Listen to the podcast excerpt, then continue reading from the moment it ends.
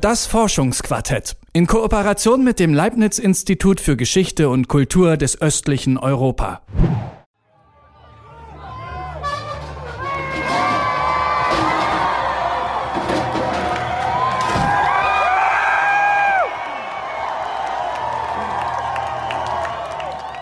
Habt ihr in den letzten Monaten vielleicht schon mal gehört. Das sind Demonstrierende der Black Lives Matter Bewegung, die die Statue von Edward Colston vom Sockel holen und in den Hafen von Bristol werfen. Colston war ein Politiker, der Bristol zum Wohlstand verholfen hat. Diesen Wohlstand hat er allerdings durch Sklavenhandel erzielt. Colston war nämlich Direktor der Royal African Company, die von 1672 bis 1698 das Monopol für den britischen Sklavenhandel hatte. Immer wieder kommt es zu Denkmalstürzen, die eine große Debatte in der Öffentlichkeit auslösen.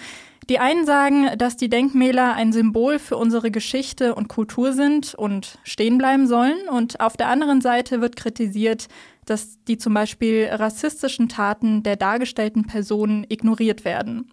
Wir fragen uns deswegen, welche Rolle Denkmäler in der Erinnerungskultur eigentlich spielen und welche Alternativen es zu Denkmalstürzen gibt. Darüber spreche ich mit meiner Kollegin Lena Jansen. Hi Lena. Hallo. Ich habe es ja gerade schon angesprochen. Denkmalstürze hat es in der Vergangenheit immer wieder gegeben. Kann man denn diese Stürze an bestimmte politische Ereignisse knüpfen?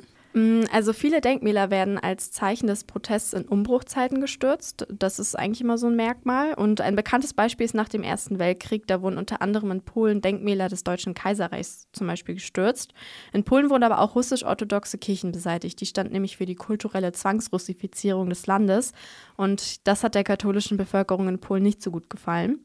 Arnold Patetzky beschreibt Denkmalstürze als ein Zeichen für einen Wechsel, der nicht mehr rückgängig zu machen ist, sozusagen. Er ist Abteilungsleiter für Kultur und Imagination am Leibniz-Institut für Geschichte und Kultur des östlichen Europa und er forscht zur Denkmalpflege und dem Umgang mit Kulturerbe.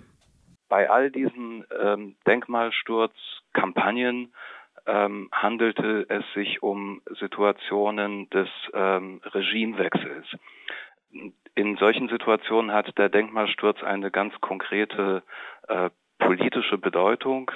Ähm, er soll nicht zuletzt vor Augen führen, dass sich etwas unumkehrbar verändert hat, ähm, dass ein altes Regime besiegt ist, dass das alte Regime nicht wiederkehrt. Und genauso war das dann auch nach dem Ersten Weltkrieg 1918. Da hat man auch den neuen Aufbruch der Nationalstaaten symbolisieren wollen. Zeiten des Umbruchs hat es in Mittelosteuropa zuletzt ja vor allem im Jahr 1989 gegeben. Da wurde der Ostblock und die Sowjetunion aufgelöst durch eine Revolution, die von der Bevölkerung ausging. Wurden da auch Denkmäler gestürzt? Ja, von einigen sozialistischen Größen, wie zum Beispiel Lenin oder vom Geheimdienstgründer Felix Dzerzhinsky. Aber es sind auch viele andere erhalten geblieben. Ja, ich musste auch gleich an den Karl-Marx-Kopf denken in Chemnitz. Das ist ja ehemalige DDR und diese Statue war ja so das Symbol für den Sozialismus und dieser Kopf, der steht ja zum Beispiel noch. Ja, auch in Polen oder Tschechien stehen noch einige. Und ich habe mich dann auch gefragt, ob es eigentlich einen Unterschied macht in der Erinnerungskultur, ob jetzt Denkmäler stehen bleiben oder eben abgerissen werden. Und die Frage habe ich an Arnold Patetzky weitergegeben. Das ist eine äh, immer wieder gestellte und nicht einfach zu beantwortende Frage. Ich äh, denke, Sie spielen schon eine äh, ziemlich äh, wichtige Rolle. Denkmäler äh, vermitteln uns eine Vorstellung von früheren Zeiten. Wir bekommen diese Vorstellungen sonst vermittelt im Geschichtsunterricht oder auch durch Museumsbesuche. Der Geschichtsunterricht ist aber schnell vergessen und in ähm, Museen äh, begibt sich nur ein relativ kleiner Teil der Bevölkerung. Wenn wir auf einen Lenin im öffentlichen Raum stoßen oder auch auf einen Bismarck oder auf, oder auf ein Kaiser Wilhelm Denkmal, davon gibt es ja auch noch einige in Deutschland, dann bekommen wir eine Vorstellung davon vermittelt, dass es andere Zeiten mit anderen Helden, aber auch mit anderen Darstellungsmodi ähm, und mit anderen ästhetischen Leitbildern gegeben hat. Ähm, und der Vorteil der Denkmäler besteht eben darin, dass sie im öffentlichen Raum stehen, dass man auf sie, über sie fast stolpern kann und dass sie einfach durch ihre Präsenz äh, zumindest das Potenzial haben, äh, dazu anzuregen, Fragen zu stellen. Ja, ich kenne das auch aus dem Alltag. Also da ist es ja auch manchmal so, dass es Denkmäler gibt, die dann doch ein bisschen ausgefallener sind oder sehr markant. Und dann gehe ich schon mal eher hin und lese mir die Schrift dazu auch durch. Und der Markskopf in Chemnitz zum Beispiel, der ist ja auch wirklich inzwischen ein totales Markenzeichen. Genau, und da sieht man ja eigentlich ganz gut, dass die Wahrnehmung von umstrittenen Denkmälern bzw. Persönlichkeiten sich ja auch in der Zeit ändern kann, also zum Positiven dann zum Beispiel. Und die, die Lage und der Umgang mit diesen Denkmälern sich irgendwie entspannt mit der Zeit. Das ist aber halt einfach nicht immer und jederzeit möglich, auch wenn Zeit verstrichen ist. Das sieht man zum Beispiel auch mit den kommunistischen Denkmälern in Polen. Wieso sieht man das gerade da auch? Naja, in Polen zum Beispiel wurde von der PiS-Regierung, das ist die aktuell regierende Partei, 2017 ein Gesetz erlassen, in dem steht, dass Sowjetdenkmäler in Polen entfernt werden müssen.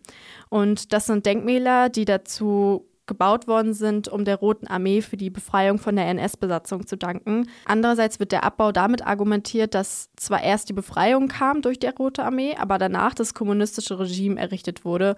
Und das passt nicht mehr zur heutigen Ideologie oder Politik in Polen. Auch in der Ukraine gibt es zum Beispiel solche Dekommunisierungsgesetze des öffentlichen Raums und Denkmäler werden entfernt. Das sind tatsächlich in der Ukraine seit 2015 2500 Stück gewesen, die entfernt worden sind. Und da stehen auch Teile der Bevölkerung dahinter, ähm, wenn es von der Regierung ausgemacht wird.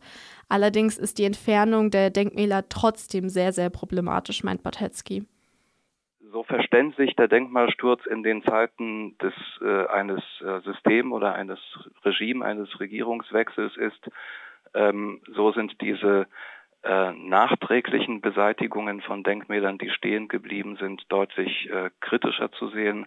Sie entspringen letztendlich einem totalitären Reflex im öffentlichen Raum nur das zu dulden, was der eigenen Weltanschauung und was der aktuellen Geschichtspolitik äh, entspricht. Da hat ein Lenin keinen Platz mehr, da hat ein Sowjetstern keinen Platz mehr, ähm, aber da haben auch ähm, ambivalent äh, äh, Persönlichkeiten oder Erinnerungen an Ereignisse, die durchaus ambivalent sind, keinen Platz mehr. Ja, das finde ich ziemlich spannend, weil ich intuitiv dem schon total zustimmen würde, dass es sehr kritisch zu sehen ist, wenn Regierungen anfangen, einfach so Denkmäler abzureißen.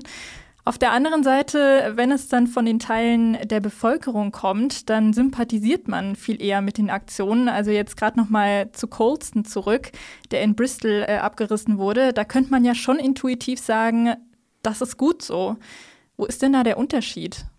Also das eine kommt, wie du schon meintest, von oben und das andere halt von unten. Und bei der Regierung ist dann natürlich auch die Frage, wie groß der Anteil der Bevölkerung ist, den sie hinter sich stehen haben, wenn es um solche Gesetze geht. Und natürlich spielt auch immer ein Motiv eine Rolle. Also warum wollen sie jetzt diese Denkmäler abreißen? Es wird aber allerdings an beiden kritisiert, dass mit den Denkmalstürzen ein Stück Geschichte aus dem öffentlichen Raum entfernt wird. Und damit wird ja auch Passanten und Passantinnen die Chance genommen, sich damit aktiv auseinanderzusetzen. In einigen Ostblockstaaten, zum Beispiel in Ungarn, in Budapest, wurde dafür eine Alternative geschaffen, Denkmalparks. Das hört sich vielleicht monumental an, allerdings wirken die nicht annähernd so wie die originalen Denkmäler. Da ging es darum, im Grunde so eine Art äh, Reservat zu schaffen, für die Denkmäler, die man im öffentlichen Raum nicht mehr sehen wollte. Und dabei gab es zum einen den Gedanken der, der Konservierung, der Erhaltung dieser Denkmäler als Geschichtszeugnisse äh, für die Nachwelt. Ähm, gleichzeitig kann man aber auch ähm, die Idee nicht übersehen, diese Denkmäler so ein bisschen in dieser neuen Umgebung der Lächerlichkeit preiszugeben. Ähm, dieser Denkmalpark von Budapest äh, befindet sich weit am weit entlegen vom Stadtzentrum am Stadtrand. Äh, die Anfahrt ist ziemlich ähm, kompliziert. Äh, und die Denkmäler sind äh, aus ihrem ursprünglichen städtebaulichen Zusammenhang gerissen. Der ursprüngliche Zusammenhang waren prominente Städte mitten in der, äh, prominente Plätze mitten in der Stadt.